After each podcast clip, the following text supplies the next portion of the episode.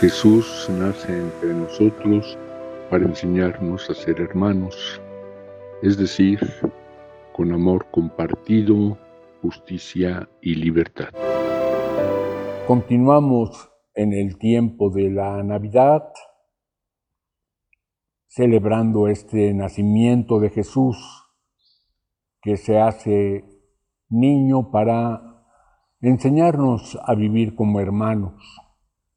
El pecado es romper la hermandad y Jesús fortalece todas las dinámicas fraternas y nos enseña a superar las que destruyen esa relación fraternal. Y tenemos ahora la fiesta que en la liturgia se nombra Epifanía y popularmente los Reyes Magos. Aunque los Reyes Magos son el 6 de enero, pero litúrgicamente se pasa para este domingo. Epifanía significa manifestación, manifestación no solo a las personas del pueblo mismo de Jesús, sino también a los extranjeros. El amor que Jesús nos trae, la hermandad a la que nos invita, es una hermandad universal que no conoce fronteras, que los invita a todos los que tienen buen corazón.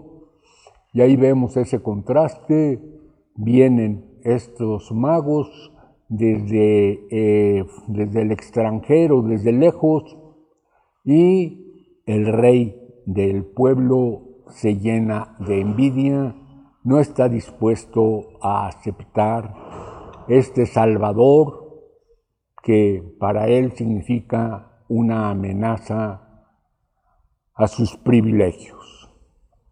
Entonces, la fiesta la celebración de ese amor universal, esa invitación a construir hermandad, superando todo tipo de fronteras.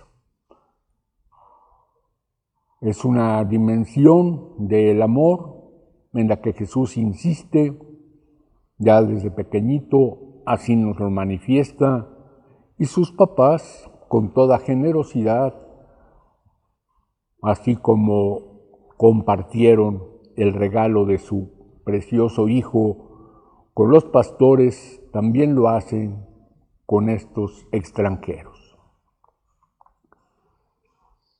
En la devoción popular, los Reyes Magos y la costumbre de dar regalos, pues un poco en referencia a que los magos le trajeron a Jesús esos regalos de oro, incienso y mirra.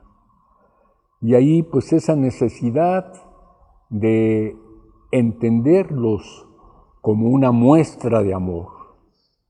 Jesús niño le diría a los magos, amor, misericordia quiero y no regalitos.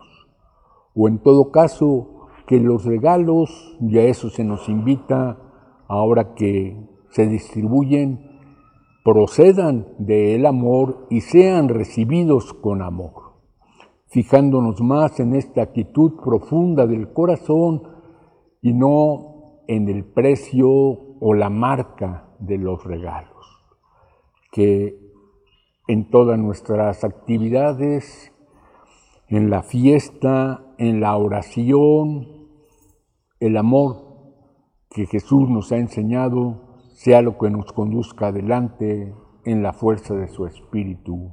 Amén.